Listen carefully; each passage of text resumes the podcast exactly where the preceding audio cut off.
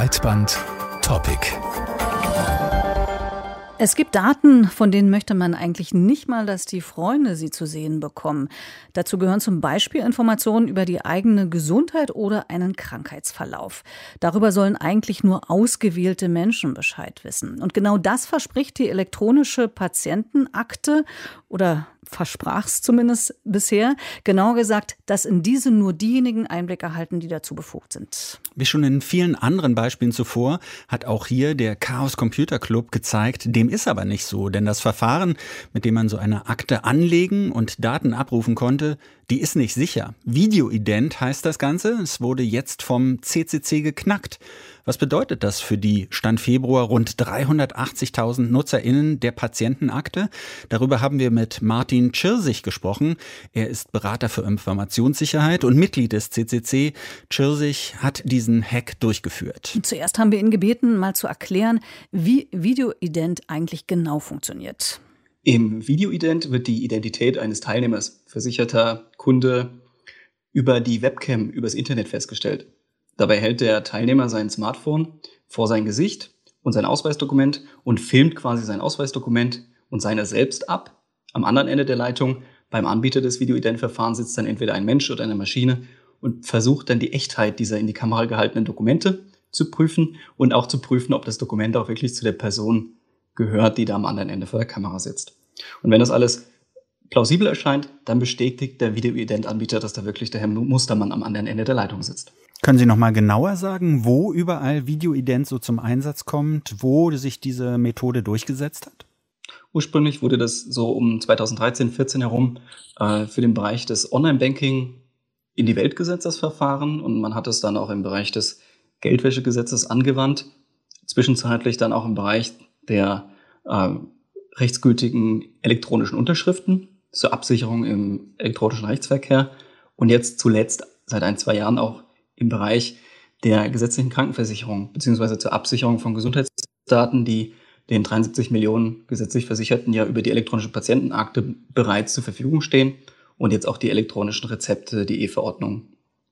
Nun wurde das System gehackt. Was genau hat denn der CCC gemacht, um Videoident auszuhebeln?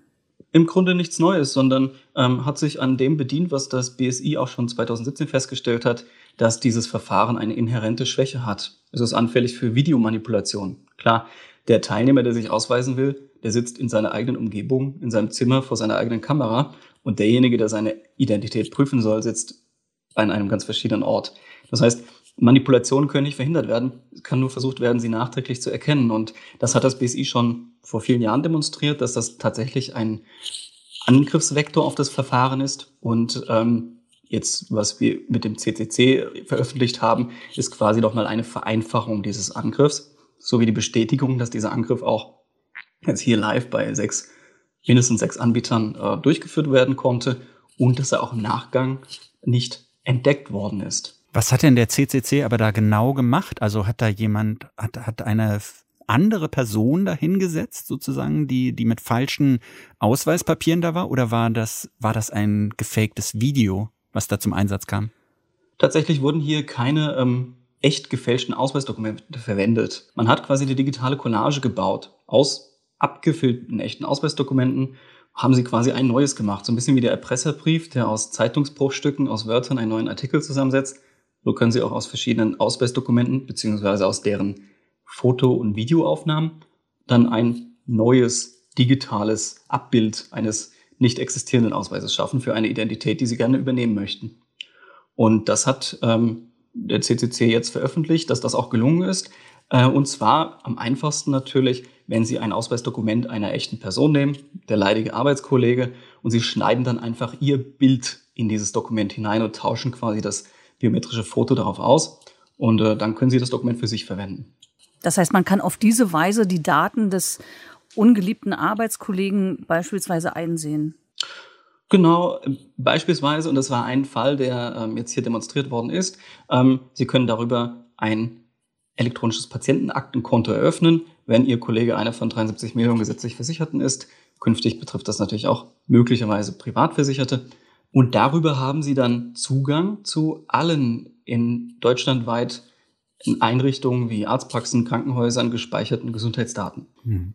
Sind denn Fälle bekannt, wo kriminelle Betrüger oder für wen das noch so interessant sein könnte, diese Schwachstelle für sich ausgenutzt haben? Oder ist das nur, dass der CCC jetzt eine mögliche Schwachstelle aufgezeigt hat, die vielleicht in der Zukunft eine Rolle spielt? Also bisher wurde das Verfahren hauptsächlich im Online-Banking eingesetzt und da müssen sich Angreifer gar nicht die Mühe machen, das Verfahren technisch zu überwinden. Es gibt Angriffe, die auf der äh, Umgebung des Verfahrens beruhen, die über Social Engineering viel schneller zum Erfolg führen. Denn im Videoident fehlt oft der Kontext. Das heißt, eine Person, die sich dort ausweisen muss, die muss sich gar nicht irgendwo vor Ort an einen Bankschalter begeben. Und da fehlt so ein bisschen die Signal- und Warnfunktion, was denn hier passiert. Und deswegen ist dieses Verfahren viel anfälliger für Social Engineering-Angriffe. Und gerade äh, die organisierte Kriminalität ist interessiert daran, Bankkonten zu öffnen in anderem Namen äh, für den Einsatz im Bereich der Geldwäsche und Co. Und da gibt es genügend, die anfällig sind für Social Engineering. Jetzt mit dem Einsatz im Gesundheitswesen haben wir eine neue Qualität. Und bevor wir hier diese Angriffe in echt erleben mit einer betrügerischen Absicht, ist es die Verantwortung derer, die diese Schwächen kennen, darauf hinzuweisen, dass das hier anfällig ist. Welche Schlüsse folgen denn aus diesem Hack? Heißt das, dass Videoident nicht nur nutzlos, sondern auch gefährlich ist? Es kommt immer auf den Einsatzzweck drauf an. Im Grunde genommen ist jedes Verfahren irgendwo anfällig. Sie haben nie hundertprozentige Sicherheit. Deswegen müssen Sie halt sagen, für den Zugriff zum Beispiel auf intime Gesundheitsdaten fordern Sie ein substanzielles oder hohes Schutzniveau. Für Online-Banking haben Sie vielleicht auch ein hohes Schutzniveau, weil Sie ja gerade Geldwäsche verhindern wollen. Und wir als Gesellschaft ja schon irgendwo daran interessiert sind, der organisierten Kriminalität einen Riegel vorzuschieben. Dort, wo der Betreiber das Risiko selber trägt, falls das jetzt hier einfach um finanziellen Schaden geht auf Seiten eines Anbieters, dann kann der Anbieter gerne abwägen, ob er das Risiko des Videoident auf sich nehmen möchte. Da möchte ich gar keine Vorgaben machen. Ich möchte nur, dass die Risiken bekannt sind. Und gerade dort, wo es um Sozialdaten geht oder um nicht wiedergutzumachende Schäden, dass es da eben äh, einen Riegel gibt, der davor geschoben wird, damit Unbeteiligte, die sich dieser Gefahr nicht bewusst sind, da nicht betroffen sein können. Gibt es denn dennoch Anwendungen, wo Sie sagen würden, hier könnte man Videoident nutzen, ohne größeren Schaden anzurichten? Ja, wie gesagt, überall dort, wo, wo Sie keine hohen Schutzbedarfe haben. Ja? Wenn es jetzt zum Beispiel um, um eine Online-Wette geht, von mir aus kann da zur ähm, Verhinderung von Betrug gerne Videoident eingesetzt werden. Ein anderer Fall ist es aber, und das ist auch wieder das Thema Online-Wetten, wenn es darum geht, gesperrte Spiele auszuschließen, Spielsucht, ja, dem einen Riegel vorzuschieben, dann ist das schon eine Motivation dahinter, das Verfahren zu überwinden und ein entsprechender Schaden. Also Sie müssen das immer abwägen aus Sicht des Betreibers, ja. Und das ist jetzt kein dogmatisches Für oder Wider, sondern das ist eben dieses Kosten-Nutzen-Verhältnis, was abgewogen werden muss.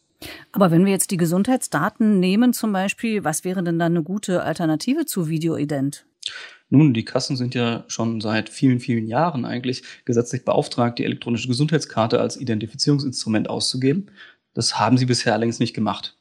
Im CCC haben wir das 2019 gezeigt, dass äh, diese versicherten Identitäten, also die elektronischen Gesundheitskarten, von jeder Mann oder jeder Frau telefonisch beantragt werden konnten damals. Ja? Und im Nachgang hat man gesagt oder erkannt, dass es hier eines sicheren Verfahren bedarf.